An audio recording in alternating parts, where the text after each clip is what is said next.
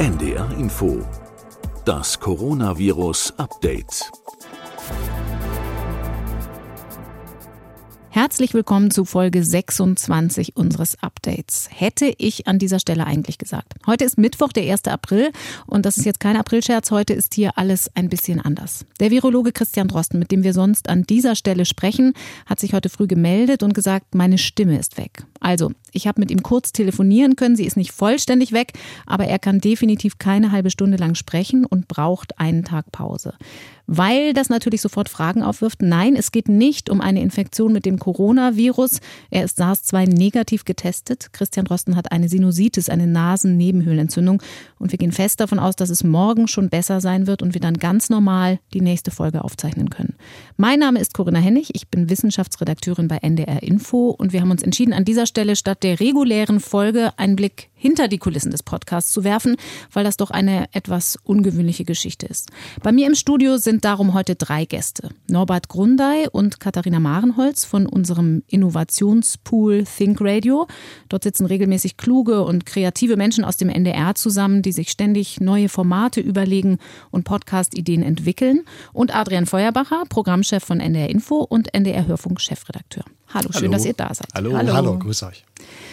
Norbert, du bist der gewesen in unseren Reihen, der die erste Idee für diesen Podcast hatte. Vielleicht kannst du einmal kurz erzählen, wie du auf Christian Drosten gekommen bist und warum wir diesen Podcast machen. Ja, also ich hatte Christian Drosten schon vor mehreren Wochen in unterschiedlichen Sendungen gesehen und bei unterschiedlichen öffentlichen Auftritten, unter anderem bei einem Halbstundenformat mit Jörg Thaddeus und fand ihn als Gesprächspartner einfach super interessant, wusste aber zu dem Zeitpunkt noch gar nicht, wie tief er eigentlich tatsächlich in diesem Thema drin ist, weil Experten gibt es immer viele, aber die Frage ist, wie tief sind diese Experten tatsächlich in einem bestimmten Thema drin? Habe mhm. das dann ein bisschen recherchiert, habe dann all die Dinge rausgefunden, die wir jetzt fast alle kennen, dass er bei der Entdeckung des ersten SARS-Virus dabei war, habe mir seine Publikationsliste mal angeguckt und habe gesehen, dass das alles ziemlich beeindruckend war und äh, hatte dann irgendwann die Idee, wie wir wäre es eigentlich, wenn wir in dieser Corona-Krise, die zu dem damaligen Zeitpunkt ja auch noch gar nicht so heftig in Deutschland ausgeprägt war, wie sie heute ist, wenn wir eigentlich mit dem Menschen sprechen könnten, der der absolute Experte in Deutschland für dieses Thema ist, der die Bundesregierung berät, der das Außenministerium berät, die Bundesländer. Wie wäre es eigentlich, wenn alle Menschen in Deutschland denselben Informationsstand hätten wie die politischen Entscheidungsträger, wenn man so will? Mhm. Und dann habe ich mir irgendwann abends äh, ein Herz gefasst und äh, habe ihm eine E-Mail geschrieben, die habe ich hier gerade auch nochmal mitgebracht. Die ist jetzt sehr lang, die lese ich jetzt nicht komplett vor. Aber da habe ich ihm so sinngemäß geschrieben, vielleicht ist die Idee auch abwegig und nicht realisierbar, aber ich wollte sie Ihnen auf jeden Fall mal kurz schildern. Idee ist ein täglicher, kurzer, sachlicher Podcast, in dem wir täglich zur aktuellen Entwicklung der Situation um Covid-19 sprechen. Da ging es auch erstmal darum, dass der Podcast vielleicht auch mal nur fünf Minuten ist, weil es einfach ein tägliches Update ist. Und dann diese die E-Mail war sehr förmlich, lieber Herr Professor und so weiter. Und dann kam innerhalb weniger Stunden eine E-Mail zurück, sehr unförmlich, ohne Anrede, ohne alles, in der einfach äh, stand, bin gerade unterwegs, finde die Idee gut, Montag können wir anfangen. Mhm. So, und das war im Grunde die schnelle Reaktion und dann haben wir überlegt, wo siedeln wir das eigentlich an oder mit wem können wir das eigentlich idealerweise machen und dann haben wir bei uns im Think Tank ja schon die guten Kontakte in die einzelnen Programme, habe ich mit Katharina Marenholz darüber gesprochen, die hat dann dich Corinna mit ins Spiel gebracht, ich habe Adrian Feuerbacher angerufen, habe gefragt, könnt ihr euch vorstellen, dass das ein Format ist, das zu NDR Info passen würde, der sofort beherzt gesagt hat, ja, das können wir auf jeden Fall machen, obwohl wir zum damaligen Zeitpunkt ja auch noch gar nicht genau wussten, wie klingt das eigentlich, wie wird das eigentlich, äh, haben sich alle super schnell drauf committed, sich zusammenzusetzen und schnell zu überlegen, wie man dieses Format zum Leben erwecken kann. Mhm. Diese spontane Antwort, mittlerweile sind wir ja täglich mit ihm im Gespräch, das mhm. ist so sein Stil. Wir waren trotzdem alle, ehrlich gesagt, mhm. vollkommen überrascht, ich auch, dass er sofort zugesagt hat. Die Sache mit den fünf Minuten, da müssen wir gleich nochmal drüber mhm. reden. Damit, ja. Das war so die Anfangsidee. Aber als die Entscheidung dann stand, dann musste es sehr schnell gehen. Katharina, du bist die Redakteurin, die bei Think Radio und bei NR Info auch angesiedelt ist, die solche Dinge dann auf den Weg bringt.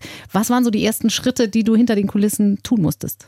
Na, ich habe es natürlich nicht alleine gemacht. Wir sind ja ein Team bei Think Radio und wir haben tatsächlich uns dann an dem Tag, bevor wir den ersten Podcast veröffentlicht haben, uns zusammengesetzt. Wir waren zu viert, Norbert, Aline und Johanna und dann haben wir zack, zack Aufgaben verteilt wer macht was. Also man muss ja ein Cover finden, man muss eine Sound Versandverpackung haben. Man muss eine Pressemitteilung rausgeben. Christian Drosten brauchte diese MuPro-App, über die wir mit ihm verbunden sind. Die musste er bekommen. Er musste eine Anweisung bekommen, wie er die benutzt. Wir mussten diesen Podcast-Channel technisch vorbereiten. Da gehe ich jetzt mal nicht ins Detail, aber das ist auch etwas, was äh, ziemlich kompliziert ist. Und also alles, was wir sonst bei so einer Podcast-Entwicklung machen, und das dauert dann meistens tatsächlich irgendwie mehrere Tage oder auch Wochen, lief so ein bisschen im Zeitraffer ab. Also tatsächlich innerhalb von 24 Stunden. Da hängt wahnsinnig viel Logistik dran. Ich habe das ja persönlich dann auch erst gelernt, weil ich normalerweise mehr Radio mache. Wir beide haben an dem Abend, nachdem die Entscheidung fiel, per WhatsApp kommuniziert. Das war eigentlich ganz lustig. Ich saß im Gitarrenkonzert meines Sohnes und wusste gar nicht, was da auf uns zukommt, weil wir eben dachten, wir reden jeden Tag vielleicht so zehn Minuten mit Christian Drosten. Dann wurde gleich die erste Folge 30 Minuten lang. Auch da haben wir noch gedacht, das ist eine Ausnahme. Aber die Reaktionen der Hörer waren auch tatsächlich so, dass genau dieses lange offenbar tatsächlich dringend gewünscht und gewollt ist. Die sind auch nach wie vor so.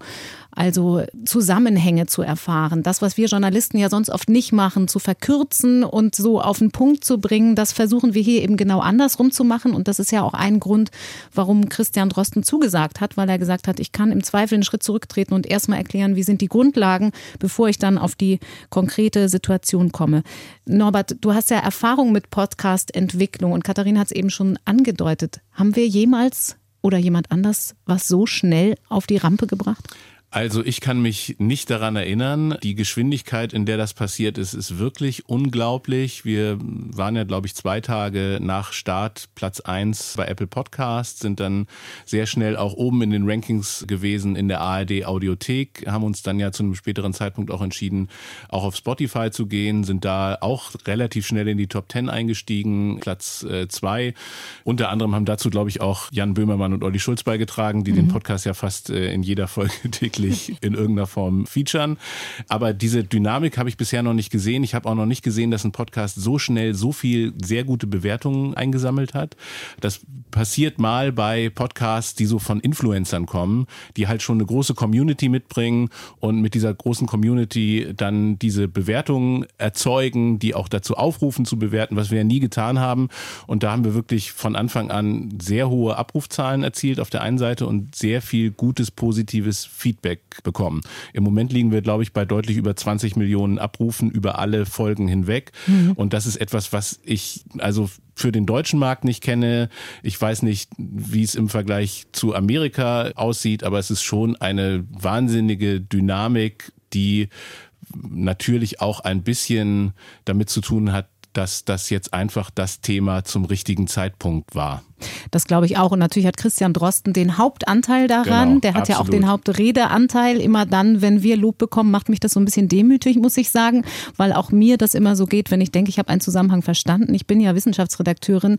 Dann lerne ich noch so viel von ihm, dass ich merke, wow, es ist eigentlich sehr viel komplexer. Wir haben von Anfang an an dieses Projekt geglaubt. Trotzdem, Adrian Feuerbacher, Hörfunk-Chefredakteur. Hast du mit diesem Erfolg gerechnet? Das habe ich in keiner Weise. Das wäre völlig vermessen, das jetzt irgendwie im Nachhinein so darzustellen. Ich glaube, niemand von uns hat mit dieser irren Reichweite und auch mit dieser Bedeutung gerechnet, die der Podcast ja ganz offenkundig jetzt so im Alltag, auch im Tagesablauf von so mhm. unendlich vielen Menschen einnimmt. Und ich muss ehrlich sagen, ich habe mit diesem Erfolg auch vor dem Hintergrund der Form nicht gerechnet, weil das ist ja etwas, was den Podcast auszeichnet, was aber auch Christian Drosten auszeichnet, dass er uns allen, uns Hörerinnen und Hörern, aber auch uns Journalistinnen und Journalisten wirklich was zumutet. Mhm. Und dass er auch gar keine Neigung hat, uns irgendwie aus dieser Situation, dass die Dinge komplex sind, dass sie schwer verständlich sind, dass man sie sich sehr genau anschauen muss und nichts auf den zweiten Blick so bleibt, wie es auf den ersten Blick ist. Er hat ja gar keine Neigung, uns da rauszulassen aus dieser Situation und es uns irgendwie einfacher oder leichter zu machen. Ich bewundere sehr auch an ihm, dass er selber dieser Versuchung, auf kurze, griffige Schlagzeilen zu gehen, gibt ja einige in seiner Zunft, die das tun, dass mhm. er selber dieser, dieser Versuchung zu keinem Zeitpunkt unterliegt. Und auch vor dem Hintergrund, muss man mal ehrlicherweise sagen, konnte mit dieser Reichweite und diesem Erfolg schon hier in, in, in Medienunternehmen niemand rechnen.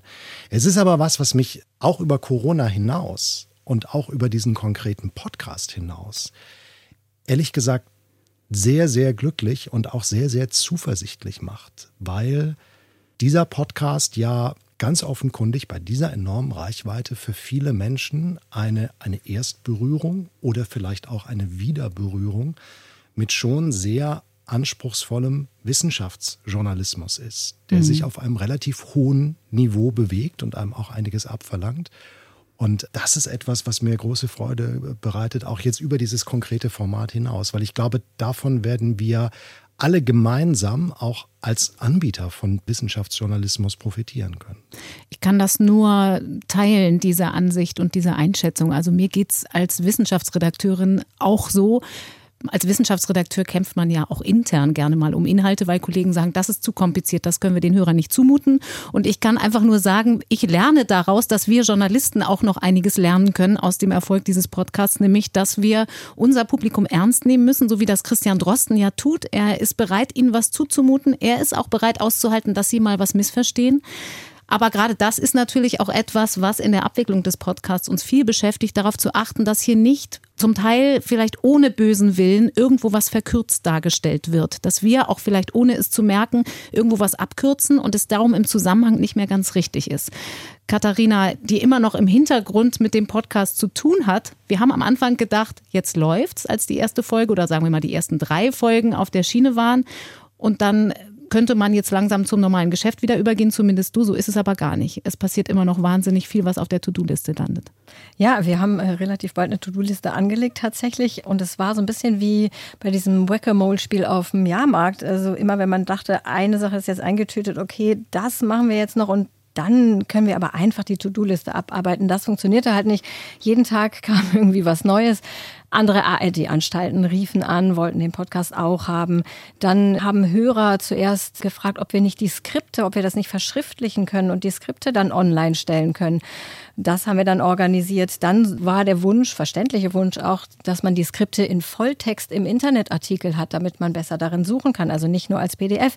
Dann haben wir das organisiert. Da musste zwischendurch immer wieder die Seite optimiert werden, die Online-Seite. Dann haben wir viel mit Social Media auch gesprochen und da auch immer wieder nachjustiert, wie man das denn da weiterverwendet, um sehr darauf geachtet, dass auch da nichts verkürzt wird. Wir sitzen ja auch, wir beide, Corinna, sitzen ja auch jeden Tag lange über dem Titel der Folge, mhm. weil wir sehr darauf achten, dass wir eben da keine Schlagzeile raushauen, die vielleicht Aufmerksamkeit erregt, aber irgendwas doch ein bisschen falsch darstellt. Ich habe auch schon mal gehört, dass jemand sagte, hm, könnte die Titel nicht ein bisschen interessanter machen.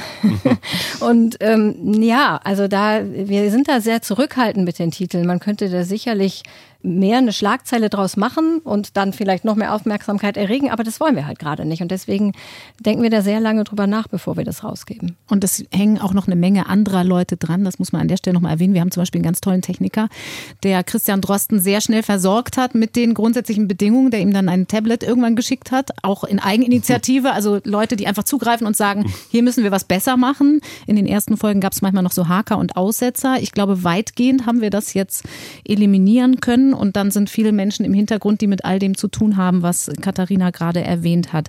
Ich stelle mir manchmal die Frage, warum macht der das? Was ist euer Eindruck beim Zuhören? Norbert, du hattest ja auch eben am Anfang Kontakt mit ihm, abgesehen von mir. Naja, in den Sendungen, in denen ich ihn gesehen habe, hat er eigentlich immer gesagt, das Wichtigste aus seiner Sicht ist, dass die Leute gut informiert sind in dieser Krise. Und äh, dass es dabei eigentlich weniger um Panikmache geht, aber auch nicht um Besänftigung, sondern es geht einfach darum, den Informationsstand, den es gerade gibt, auch tatsächlich zu haben als Mensch, als Verbraucher, der in Deutschland lebt. Und das ist, glaube ich, in der Tat das, was ihn antreibt. Und das war auch so der Ankerpunkt, den ich damals gesetzt habe. Also, dass ich gesagt habe, also wenn das sozusagen wirklich ein Anliegen für Sie ist, dann ist das natürlich auch etwas, was für uns einfach sehr interessant ist, weil wir es natürlich als unseren Auftrag sehen, Menschen mit aktuellen wissenschaftlichen Informationen zu genau diesem Virustyp zu informieren in dieser besonderen Situation, in der wir im Moment alle sind. Und insofern habe ich das Gefühl, dass das in der Tat das ist, was ihn antreibt. Wir kriegen viele Reaktionen. Für mich ganz ungewohnt ist, man kennt das normalerweise, schreiben ja eher Leute, die was zu bemängeln haben. Also sowohl ganz bösartige Mails, aber auch konstruktive Kritik. Immer mal wieder Leute, die was zu meckern haben. Jetzt schreiben eigentlich ich glaube, es ist nicht nur gefühlt 98 Prozent der Kommentare und Mails loben, vor allen Dingen Christian Drosten natürlich sagen, bitte weitermachen. Es kommt aber auch ein bisschen Kritik. Adrian, wie viele Mails kriegen wir so? Was steht da drin? Oh Gott, oh Gott, ihr werdet einen besseren Überblick haben, womöglich als jetzt. Aber ich meine, wir haben so alle zusammengezählt ungefähr 16.000 Mails. Mhm. Das ist übrigens der Grund, warum das Team, haben wir ja gerade eben schon drüber gesprochen, was jetzt hinter diesem Podcast steht, erstaunlich groß ist. Ich glaube, letzte Woche sind wir, haben wir zuletzt mal versucht, alle zusammenzutragen, die auch an dem Bearbeiten, an dem Auswerten, an dem Sortieren der Mails sitzen. Ich glaube, in der Spitze gibt es Tage, an dem inzwischen zehn Kolleginnen und Kollegen insgesamt an diesem Podcast-Projekt beteiligt sind weil auch wenn wir längst, und da können wir vielleicht an dieser Stelle auch einmal ganz, ganz herzlich um Verständnis bitten, auch wenn wir längst nicht mehr in der Lage sind, jede Mail inhaltlich einzeln, individuell zu beantworten, mhm. ist es für uns natürlich immens wichtig, dass wir schon sehr gründlich und sehr sorgsam uns jede einzelne Mail auf inhaltliche Fragen anschauen. Weil das ist ja unser wichtigstes Anliegen bei dem Podcast, dass wir die Fragen, die den Hörerinnen und Hörern am wichtigsten sind, dass wir die an Christian Drosten weiter transportieren, ob er sie beantworten mag oder nicht. Manchmal ist er ja auch bei Fragen, die Hörerinnen und Hörern stellen, sehr zurückhaltend und erläutert uns aber auch gut, warum er auf solche Fragen manchmal keine Antwort geben will.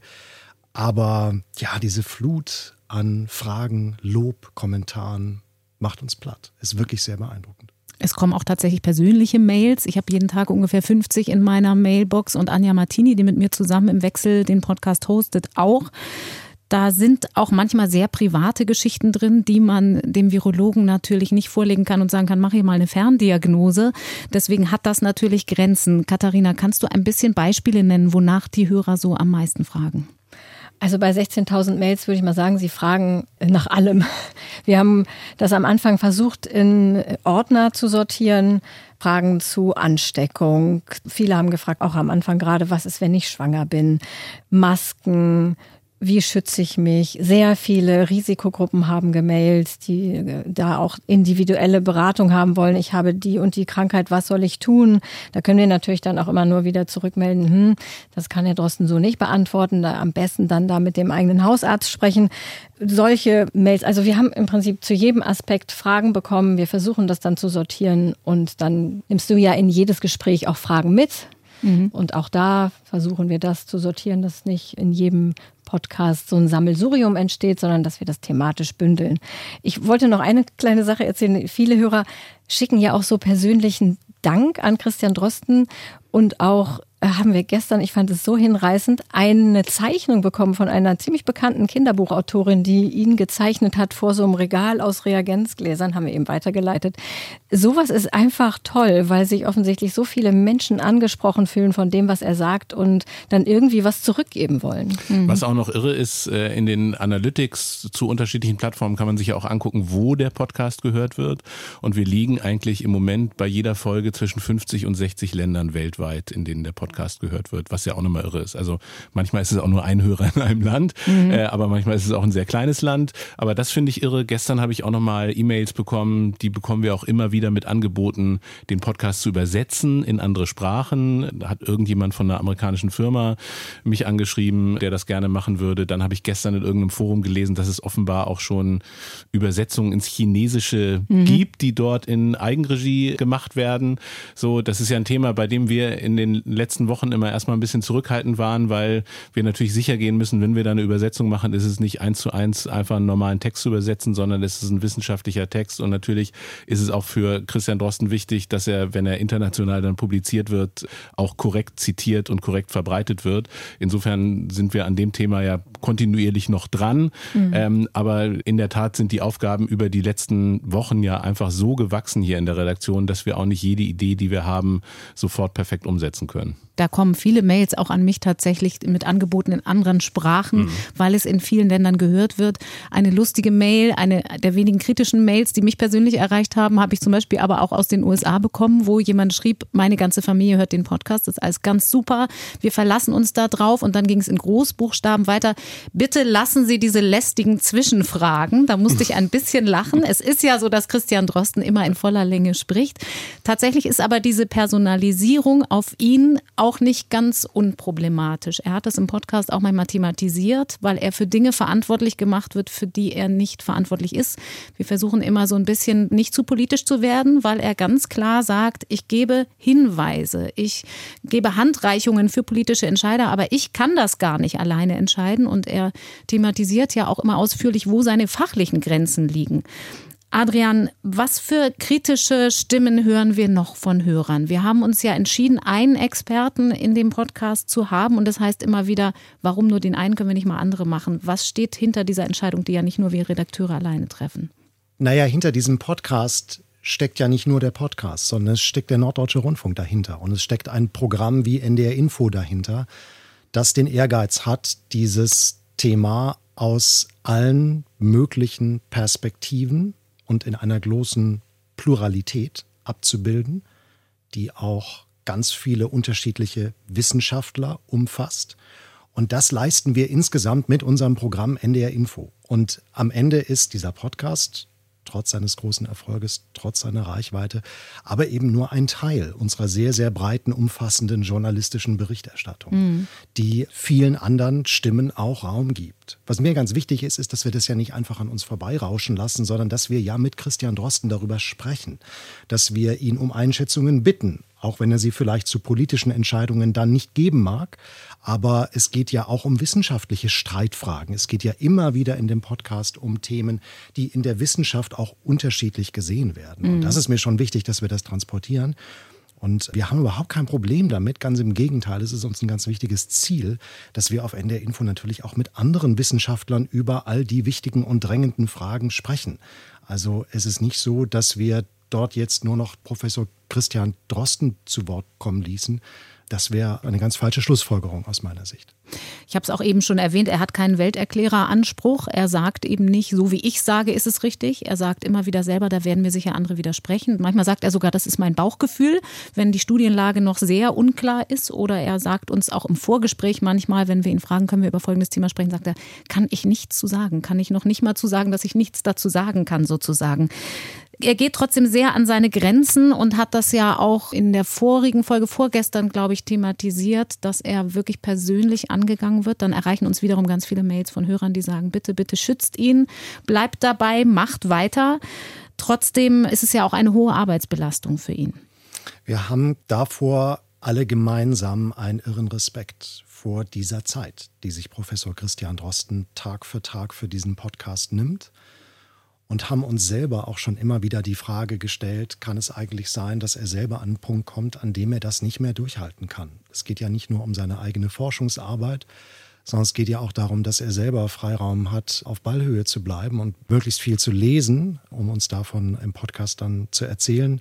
Ich glaube, würde er auf uns zukommen und uns bitten, ob wir beispielsweise den Rhythmus ein bisschen verlangsamen könnten und beispielsweise alle zwei Tage nur noch den Podcast zu machen, ich glaube, wir hätten großes Verständnis. Auf jeden Fall, gerade weil die Studienlage so unübersichtlich ist. Er sagt mir oft, ich habe heute 80 Studien quer gelesen, wenn er dann Zeit zum Lesen gefunden hat. Und da habe ich nichts wirklich rausziehen können, worüber wir hier sprechen können. Ich kann nur sagen, ich habe mit ihm selber auch noch mal drüber gesprochen. Wir fragen ihn natürlich immer noch, können Sie weitermachen? Ist die Belastung zu hoch? Und ich habe mit ihm auf jeden Fall verabredet, dass wir bis Ostern jetzt weitermachen in diesem täglichen Rhythmus. Und dann müssen wir wahrscheinlich einfach mal sehen. Aber ich kann nur sagen, sein Interesse, diesen Podcast grundsätzlich weiterzumachen, ist groß groß. Er weiß, wie wichtig der geworden ist und ihm selber, Norbert, das hattest du ja auch gesagt, ist es eben ein großes Bedürfnis, sein Wissen zu teilen.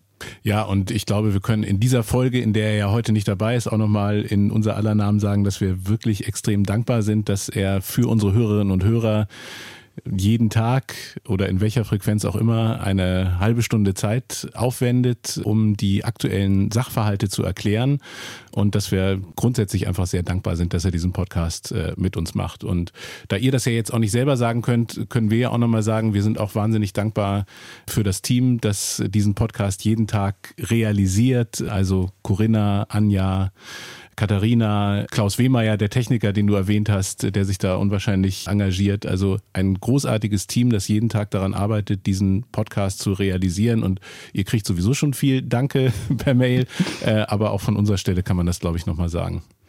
Und damit wollen wir dann aller Voraussicht nach auch morgen weitermachen. Christian Drosten hat uns gesagt, er geht davon aus, dass seine Stimme morgen wieder da ist und dass wir dann wieder sprechen können.